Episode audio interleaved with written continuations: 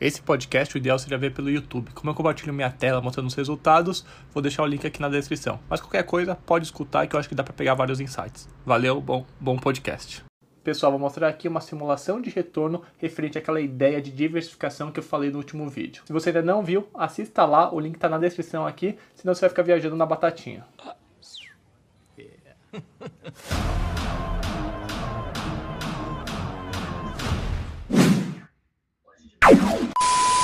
Bom, antes de apresentar, só lembrando que aqui não se trata de nenhuma recomendação de investimentos. Eu só quero mostrar o poder da diversificação quando você aplica em ativos de baixa correlação. Nesse exemplo aqui, cria uma carteira fictícia de 1 milhão de reais, sendo que 25% no IMAB11, que é aquele ETF de renda fixa sei da inflação, 20% no BOVA11, que acompanha o Ibovespa, as maiores empresas do nosso país, 20% no IVVB11, que é o S&P 500, as 500 maiores empresas lá dos Estados Unidos e que também acompanham o dólar, 10% no Small 11, que é referente às pequenas empresas negociadas na nossa bolsa, 20% no Tesouro Selic, que representa aqui o CDI, e 5% no fundo de ouro. Ou seja, no total, seis aplicações que acabam representando cerca de 660 ativos. Isso eu explico no vídeo anterior. Se você não viu, vai lá que eu explico com mais detalhes. Bom, e nessa simulação, bem que eu gostaria de fazer um histórico de 5, 10 anos. No entanto, o ETF IMAB11 é um ETF novo, foi lançado no meio do ano passado. Então, meio que tive que pegar essa janela de 12 meses mais ou menos. É o que tem para hoje, mas eu prometo que daqui 5 anos e mais 10 anos faria uma simulação dessas para ver como que foi boa essa diversificação. Gostaria de começar por essa tela aqui, ó. Repare no comportamento desses investimentos separadamente, tá vendo, ó? Enquanto um sobe, outro desce,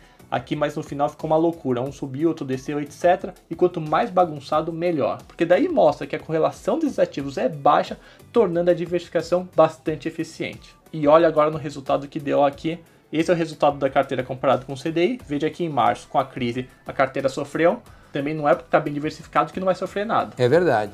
Mas veja agora a comparação com o Ibovespa. O Ibovespa é essa linha preta aqui. Repare na diferença aqui.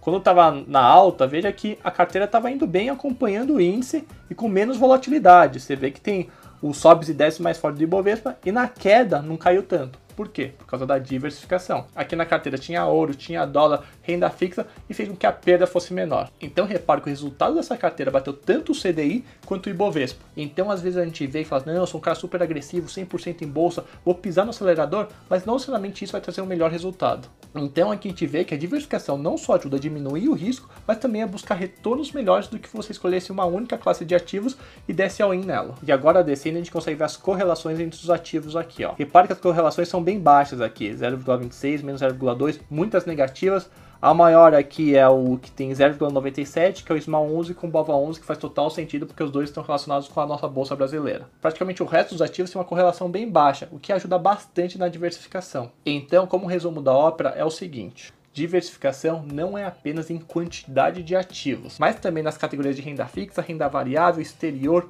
ouro e tudo mais. E o grande segredo é ter uma baixa correlação entre elas. Veja sua carteira sempre como um todo. Vão ter momentos que uma classe vai mal, faz parte. Aguente firme aí, porque no futuro essa classe pode te ajudar quando as demais sofrerem. Beleza? Ah, e antes de finalizar, eu mencionei que os ETFs eram uma treta para ficar calculando o preço médio, imposto de renda e tudo mais, certo? Muitas pessoas ficaram desanimadas com isso. Muitos desses ETFs também têm fundos de investimentos, que aí a questão do imposto de renda é uma mão na roda. Caso queira saber, acho que seu assessor pode te ajudar nisso. E falando em praticidade, bem que poderia ter um fundo, um ETF, que fosse composto por todos esses ativos que eu mencionei. Imagine em uma única aplicação o investidor tivesse uma baita diversificação dessas. Fica a dica aí pro Itaú, BlackRock, XP, entre outras instituições que podem fazer isso.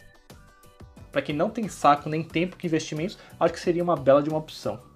Espero que tenha curtido. Se tiver alguma dúvida, é só comentar aí embaixo. Com isso, eu encerro essa série do poder da diversificação. Diversificação que você consegue fazer de maneira rápida, prática e super eficiente. Muito obrigado, até mais.